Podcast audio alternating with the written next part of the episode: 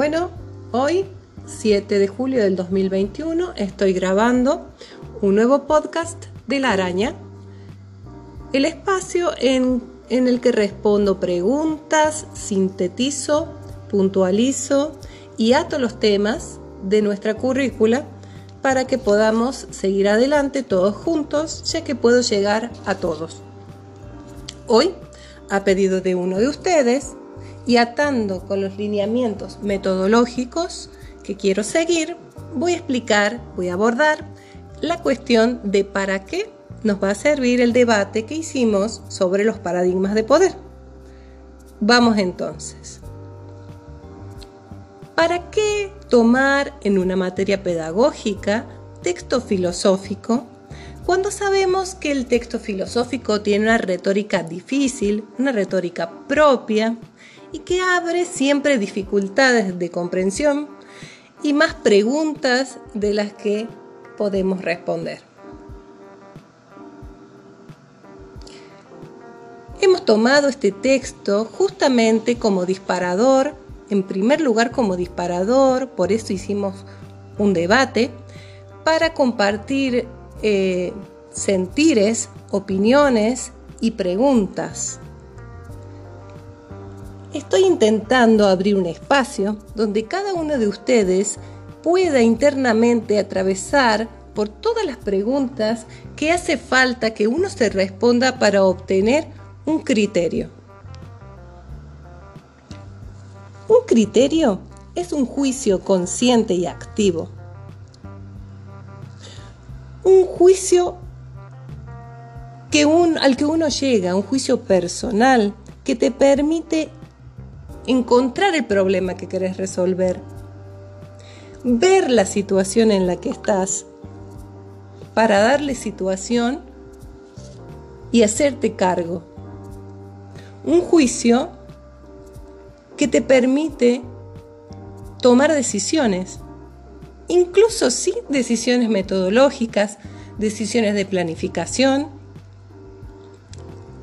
y de objetivos un juicio que te permite valorar la situación en la que estás, la situación en la que está la enseñanza, la institución en general y en particular el aula de música, porque a eso queremos llegar, a lo más concreto. ¿Para qué entonces partir con el debate introducido en el texto de Foucault y los aportes de, de Ham?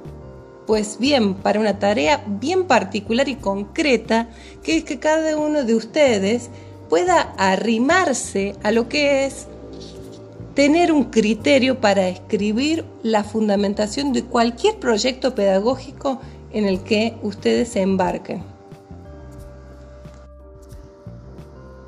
Y es más, en el contexto mm, actual en el cual, como ustedes observan, la aparición de la materia esta que se llama interdisciplina,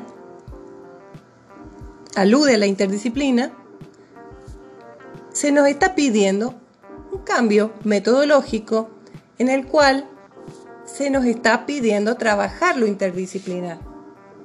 Para poder extender este cambio y este desafío, primero les he propuesto abordar la crítica a lo disciplinar. De aquí que Foucault sea muy pertinente e importante porque el nuevo cambio hacia lo interdisciplinar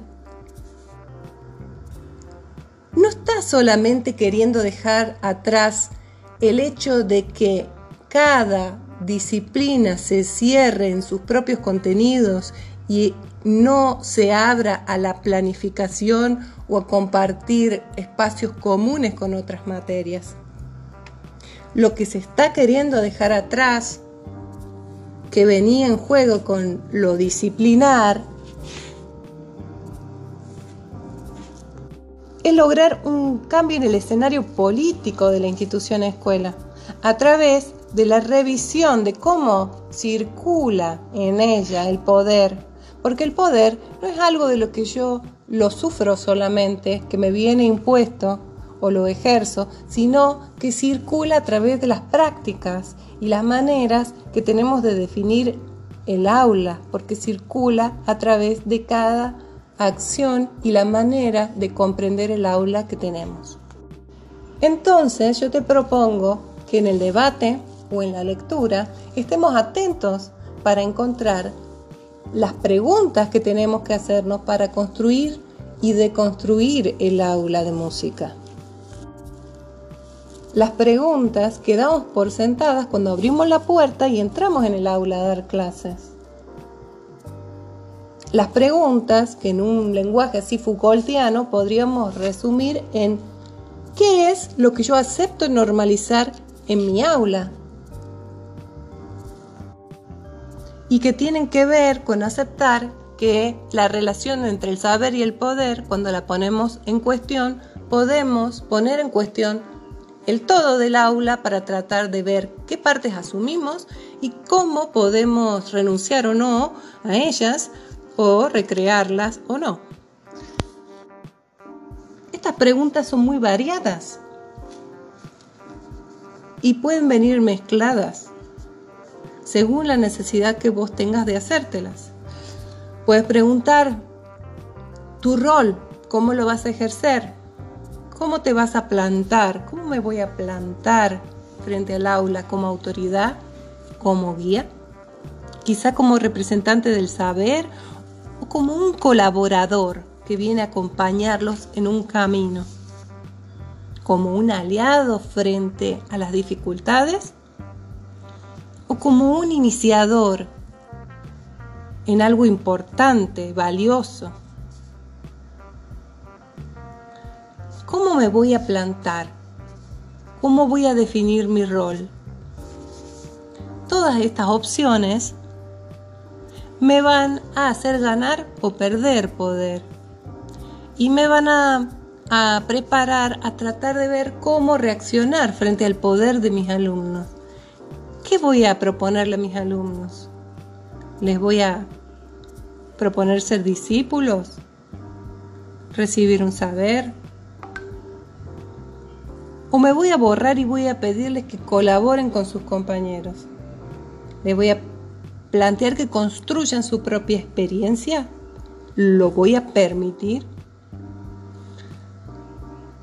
¿O participar de un grupo, de un juego? ¿O simplemente voy a aceptar que solo quieran cumplir? Que solo quieran sacar provecho de reglas? Y que lo que más los motive sea ser mejor que sus compañeros. ¿Qué voy a normalizar en mi aula? una manera de aprobar una materia, una dinámica, una situación de aprendizaje. ¿Quién va a quedar excluido de mi aula? ¿Y cómo se va a sentir rotulado? ¿Será el vago? ¿El incumplidor? ¿El que tiene un interés que no es la música? ¿El que piensa que la música es difícil? ¿El que piensa que la música que escucha no es parte de la asignatura. El que escucha música como algo diferente de aprender mi materia. Todo este tipo de preguntas son un recorrido personal a través del cual debemos pasar para consolidarnos en nuestro punto de vista y nuestra manera de ejercer el rol. Por mi parte, yo les estoy pidiendo que cada uno pueda formularse preguntas como estas. Pueda formarse un diagnóstico general de cómo están funcionando las instituciones y qué relaciones de poder se puedan tramar en el aula de música. Le estoy poniendo como tarea que cada uno ponga algunos puntos principales en claro eh, en los que quiere trabajar para crear, deconstruir y construir su aula de música. Bueno, hasta aquí. Espero que haya sido suficientemente claro que esta es una tarea que no tiene devolución todavía, aunque más adelante se verá aplicada en un proyecto interdisciplinario que vamos a construir. En este momento estamos trabajando y compartiendo para generar el espacio, la reflexión que pueda permitir escribir esa fundamentación.